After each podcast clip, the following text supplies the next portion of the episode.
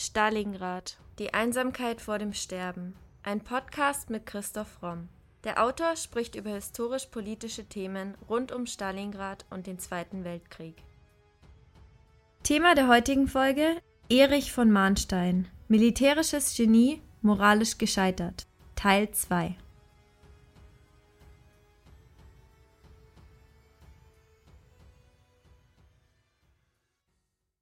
Die Erinnerung an das unsagbare Leiden und Sterben der Soldaten in Stalingrad, an ihre beispiellose Tapferkeit, Treue und Pflichterfüllung wird die Zeiten überdauern, wenn längst das Triumphgeschrei der Sieger verhallt, wenn die Klagen des Leides, der Zorn der Enttäuschten und Verbitterten verstummt sein werden. Mag diese Tapferkeit vergeblich gewesen, mag diese Treue einem Mann gehalten worden sein, der sie weder verstand noch erwiderte und darum auch nicht verdiente, hat diese Pflichterfüllung auch in den Tod oder in die Gefangenschaft geführt, so bleibt doch diese Tapferkeit, diese Treue, diese Pflichterfüllung ein hohes Lied deutschen Soldatentums. Wie würdest du denn Mahnsteins Perspektive auf den Kessel von Stalingrad beurteilen? Bereits diese Sätze machen deutlich, dass Mahnstein natürlich eine denkbar andere Haltung und Sicht auf den Kessel von Stalingrad hat, als die, die dort elend verreckt sind. Es ist aber interessant, weil vermutlich man als Generalstäbler, als Feldmarschall, der für die großen strategischen Entscheidungen zuständig ist, eben eine ganz andere Haltung dazu einnehmen muss, weil man sonst wahrscheinlich sofort hinschmeißen und aufgeben würde. Und auf der anderen Seite ist es natürlich menschlich zutiefst fragwürdig. Das ist ein äh, interessantes Dilemma. Er schreibt äh, in seinen Memoiren dann auch wenig später, dass er versuchen will, den Ablauf der Tragödie leidenschaftslos und sachlich zu schildern. Und das ist aus seiner Perspektive eigentlich auch nötig, weil er sonst die ganzen Operationen gar nicht darstellen könnte, sondern sich tatsächlich mit dem Leiden und Sterben der Männer auseinandersetzen müsste. Das tut er dann bewusst nicht mehr, sondern es geht eben tatsächlich darum, welche Taktik war wann erforderlich, um was zu erreichen. Von November 1942 bis Februar 1943 versucht Mahnstein vergeblich, die in Stalingrad eingekesselte 6. Armee unter Generaloberst Friedrich Paulus zu befreien. Er vertritt auch nach dem Krieg noch die Ansicht, dass so schwerwiegend der Verlust der sechsten Armee auch immer gewesen ist, der Krieg im Osten und damit der Krieg überhaupt, brauchte deshalb für ihn noch nicht verloren zu sein. Immer noch blieb das Erzwingen einer Remis-Lösung denkbar, wenn sich die deutsche Politik und Wehrmachtführung darauf eingestellt hätte.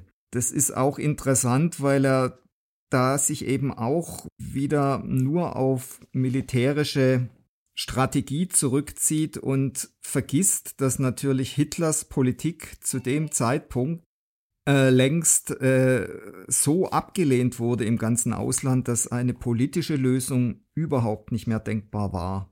Er analysiert dann sachlich sehr richtig die Ausgangslage für die Katastrophe von Stalingrad. Und er schreibt, der Versuch, diese weit überdehnte Front auf die Dauer zu halten, stellte von den Fehlern bei Ansatz und Durchführung der Sommeroffensive 42 ganz abgesehen den ersten Fehler dar, durch den die 6. Armee Ende November 42 in ihre verzweifelte Lage kommen sollte.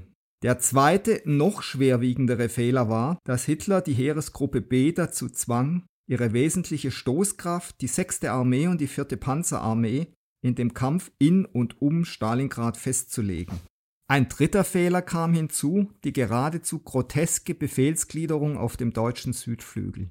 Die Heeresgruppe A hatte überhaupt keinen eigenen Oberbefehlshaber, sie wurde von Hitler so nebenbei geführt. Die Heeresgruppe B befehligte nicht weniger als sieben Armeen, darunter vier Verbündete. Ein Oberkommando kann bestenfalls drei bis fünf Armeen einigermaßen vernünftig führen.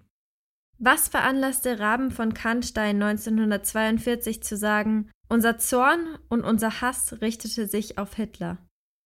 Hitler schätzt Mahnstein zwar, hat ihn ja auch gerade zum Generalfeldmarschall befördert, hofft auch, dass Mahnstein die wirklich äußerst schwierige Lage nach der Einkesselung der 6. Armee Ende November lösen kann, aber es werden eben rasch Differenzen zwischen Hitler und Mahnstein deutlich. Hitler denkt in erster Linie wieder an Kriegswirtschaft. Er will unbedingt das Öl im Kaukasus. Deswegen äh, hat er auch seine Armeen im Süden so grotesk weit nach vorne geschoben. Die Armeen können aber dieses Ziel nicht erreichen. Trotzdem träumt Hitler davon, er könnte dann über den Kaukasus weiter vorstoßen bis nach Indien. Ein Plan, den Mahnstein natürlich völlig lächerlich findet. Und Mahnstein ist eben der Meinung, und es ist eben dann auch ein grundsätzlicher Dissens, dass man möglichst schnell wieder zu einer operativen Kriegsführung, zu einer beweglichen Kriegsführung zurückkehren muss, wo er dann auch sein Können als Stratege ausspielen kann, während Hitler der Meinung ist, dass man weiter starr an jedem Fußbreit Boden festhalten muss, dass kein Soldat auch nur einen Millimeter zurückweichen darf. Und deswegen verbietet er auch permanent, dass die sechste Armee äh, sich aus Stalingrad äh, zurückzieht, obwohl die Lage also rasch immer hoffnungsloser wird. Nachdem Hitler den Rückzug der 6. Armee in Stalingrad weiter kategorisch verbat, versuchte Mahnstein mit ihm zu handeln. Später schreibt er darüber Als ich in einem längeren Ferngespräch mit Hitler versuchte, ihn dazu zu bringen, dem Ausbruch der Armee und der Aufgabe von Stalingrad zuzustimmen, gab er mir immer wieder zur Antwort was wollen Sie eigentlich? Paulus hat ja nur für 20 oder höchstens 30 Kilometer Sprit. Er kann ja, wie er selbst meldet, zurzeit gar nicht ausbrechen.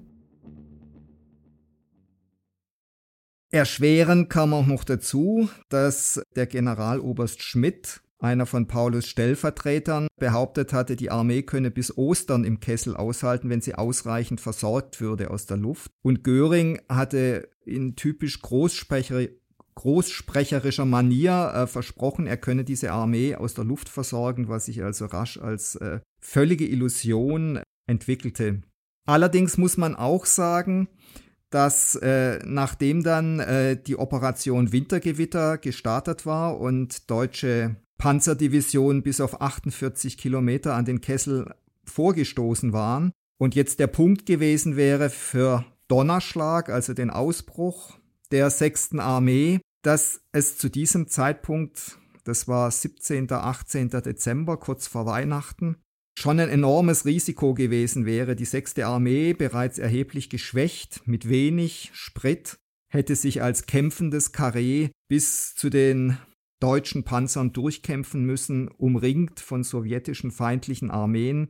Das Risiko, dass das in einem völligen Desaster geendet hätte, war natürlich sehr groß. Aber laut Mahnstein wäre das immer noch besser gewesen, als einfach abzuwarten.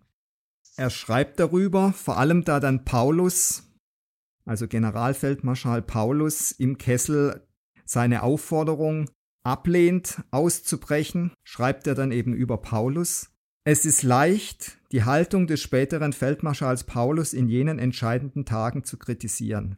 Mit der Phrase vom blinden Gehorsam gegenüber Hitler ist sie jedenfalls aber nicht abzutun. Sicherlich stand Paulus in einem schweren Gewissenskonflikt, ob er eine Operation ansetzen wolle, die unweigerlich, entgegen dem klar ausgesprochenen Willen Hitlers, zur Aufgabe von Stalingrad führen musste. Allerdings ist dazu anzumerken, dass dieses Aufgeben als unter dem unwiderstehlichen Druck des Feindes erfolgend auch gegenüber dem Befehl Hitlers zu rechtfertigen gewesen sein würde und dass die Heeresgruppe, also er, es befohlen hatte, damit auch die Verantwortung übernehmend. Also er schreibt hier, dass er eindeutig den Ausbruchsbefehl gegeben habe und er auch die Verantwortung dafür übernommen hätte.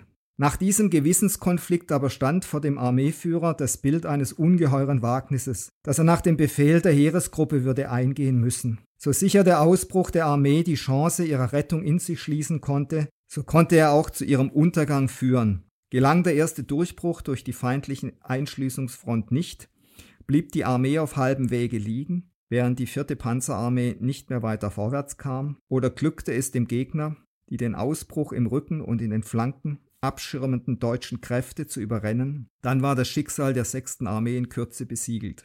Es war das größte Wagnis und eine allerschwerste Aufgabe, vor die die sechste Armee gestellt war. Sozusagen wie ein nach vier Seiten kämpfendes Karree sollte sie den Weg der vierten Panzerarmee entgegen zurücklegen, immer der Gefahr ins Auge sehend, dass ihr Angriff nach Südwesten zum Erliegen kommen könne oder dass ihre Nachhuten bzw. Flankendeckungen überrannt würden. Je genauer man sich mit den Abläufen beschäftigt, umso mehr sieht man, es war eine hochschwierige Lage, Es gab keine einfache und vor allem auch keine risikolose Lösung.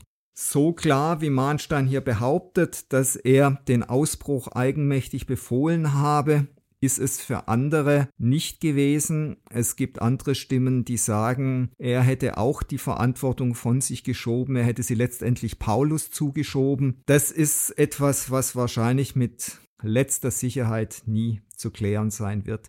Klar ist, dass am Ende Paulus und seine Untergebenen diesen Ausbruch nicht gewagt haben und dass damit das Schicksal der Armee besiegelt war. Jetzt ging es für Mahnstein in erster Linie darum, die gesamte Heeresgruppe A aus dem Kaukasus rechtzeitig zurückzuziehen, bevor sowjetische Armeen auch dieser ganzen Armeegruppe den Weg hätten abschneiden können, weil dann wäre der Krieg sofort verloren gewesen, dann wäre es sofort aus gewesen. Und um das zu bewerkstelligen, war dann plötzlich im Januar die sechste Armee wieder wichtig, weil sie immer noch enorm viele sowjetische Armeen rund um den Kessel gebunden hat. Wenn die alle frei geworden wären und hätten sofort auch der Heeresgruppe A mit den Weg abschneiden können, dann wäre wahrscheinlich das Schicksal der Heeresgruppe A besiegelt gewesen.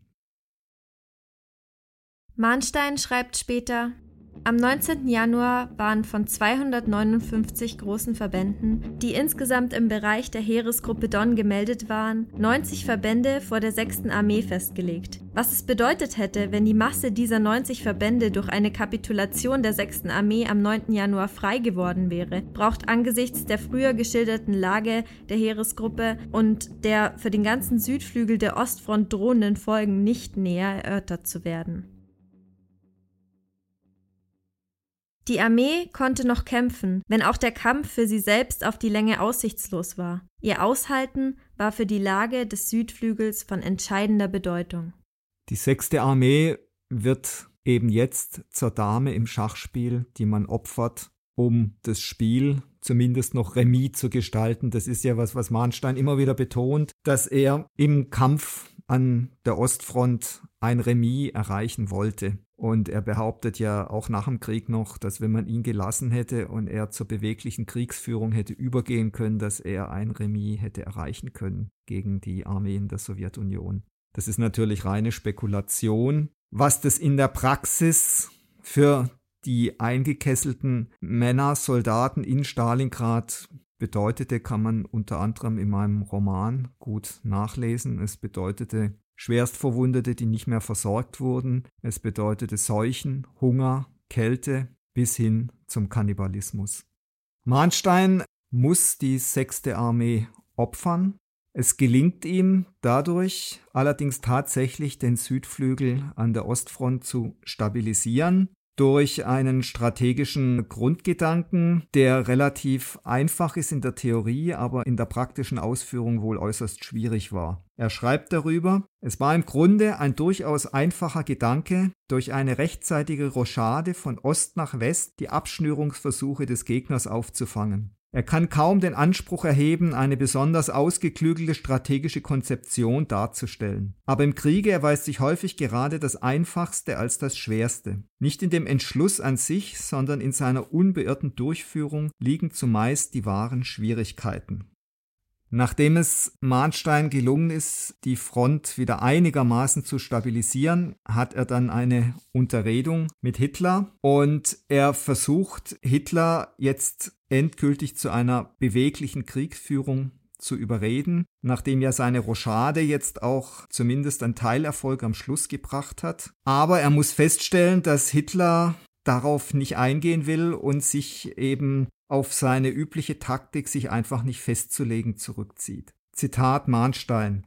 Wie ich auch bei späteren derartigen Gelegenheiten feststellen konnte, vermied Hitler es im Wesentlichen, auf meine operativen Überlegungen einzugehen. Er machte nicht den Versuch, selbst einen anderen, besseren Plan zu entwickeln oder meine operativen Voraussetzungen bzw. Schlussfolgerungen zu entkräften. Er bestritt nicht, dass sich die Lage etwa so entwickeln könne, wie ich es glaubte voraussehen zu müssen. Er behandelte alle Überlegungen, die nicht auf die unmittelbar akute Kampflage Bezug hatten, als Hypothesen, die vielleicht zu einer Wirklichkeit werden könnten, vielleicht aber auch nicht.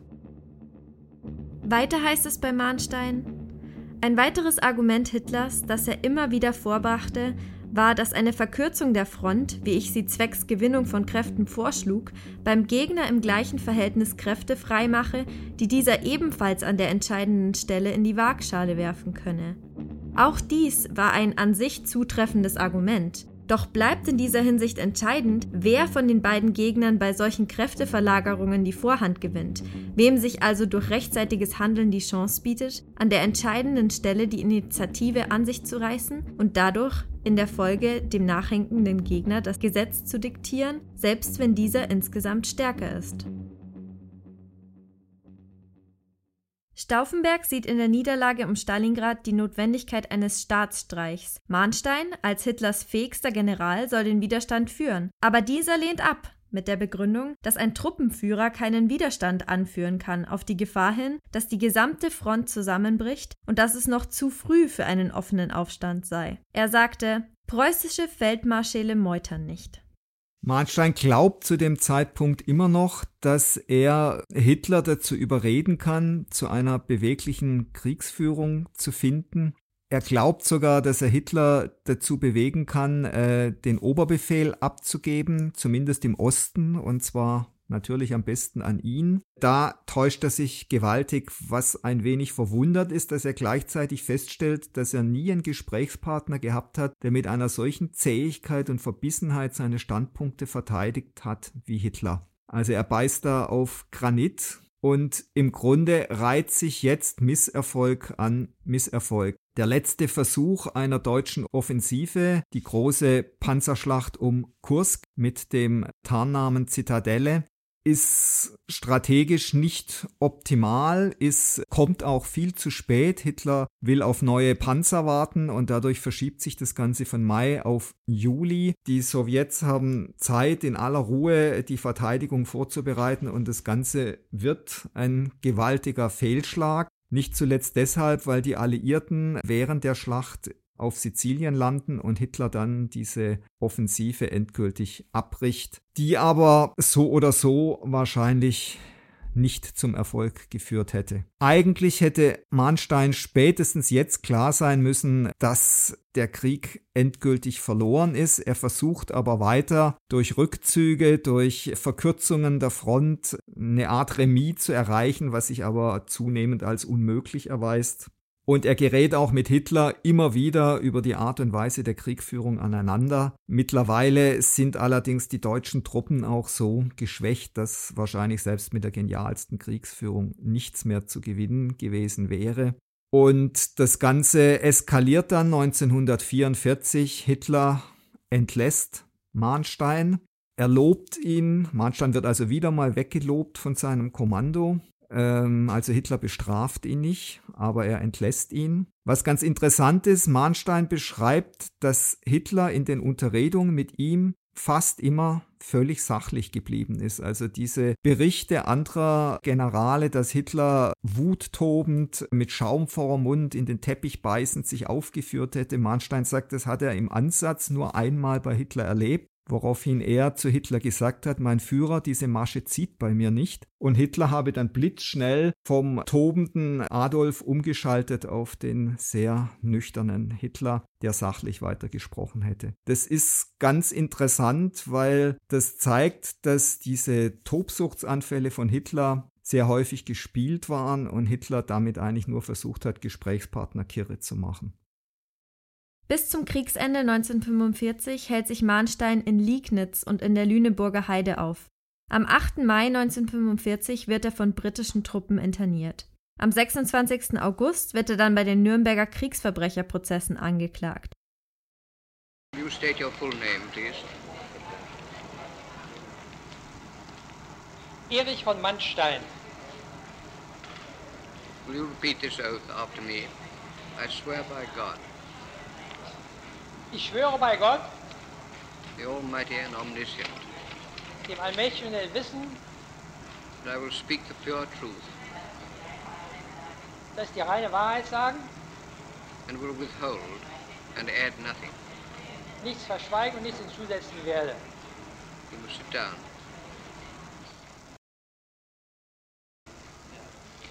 Herr Feldmarschall, welches war Ihre letzte Dienststellung? Meine letzte Dienststellung war Oberbefehlshaber der Heeresgruppe Süd. Wie kamen Sie in diese Stellung? In diese Stellung bin ich gekommen im November 1942 aufgrund eines Befehls von Hitler. Der Vorwurf gegen ihn ist die Beteiligung an einer verbrecherischen Organisation, er wird aber freigesprochen und leugnet weiterhin jedes Wissen über den Holocaust. Am 1. Oktober 1949 wird er von einem britischen Militärgericht in Hamburg wegen Kriegsverbrechen angeklagt und zu zwölf Jahren Haft verurteilt. Punkte der Anklage sind Verbrechen in Polen und in der Sowjetunion. Er verteidigt nicht nur sich selbst, sondern auch die Ehre der deutschen Armee. Er wird zu 18 Jahren Haft verurteilt. Am 2. Oktober wird Mannstein in das Zuchthaus Werl in Westfalen überstellt.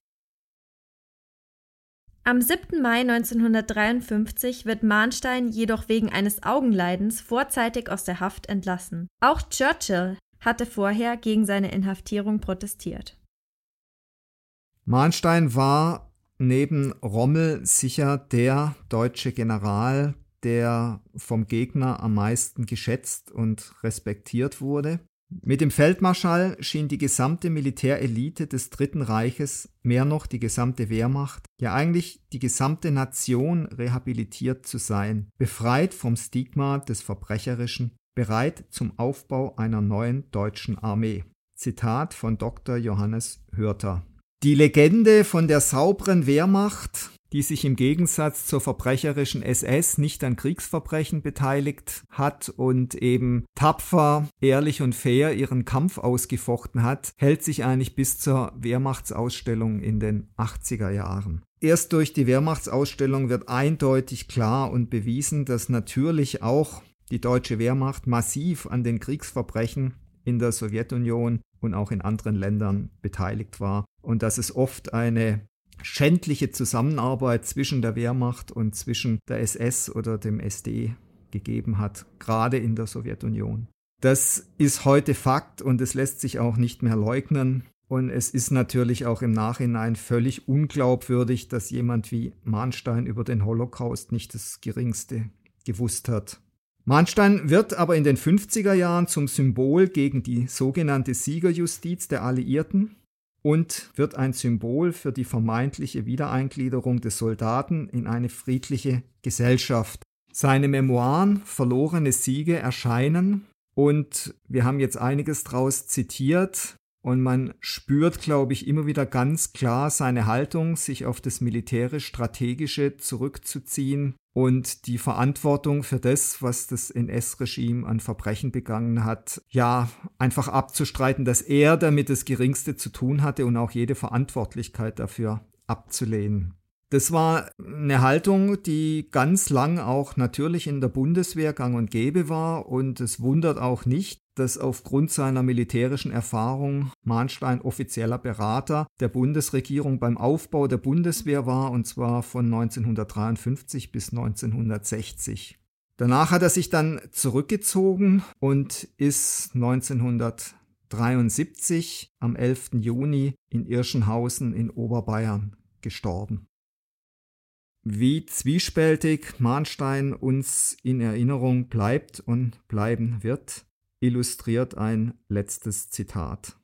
Darum soll am Ende der Schilderung dieses Winterfeldzuges noch einmal der Name der sechsten Armee aufleuchten. Sie hat das Höchste geleistet, was von einem Soldaten gefordert werden kann. In hoffnungsloser Lage, den Kampf für die Kameraden bis zur letzten Patrone weiterzuführen. Das war Folge 85 unseres Podcasts Stalingrad, die Einsamkeit vor dem Sterben. Vielen Dank fürs Zuhören.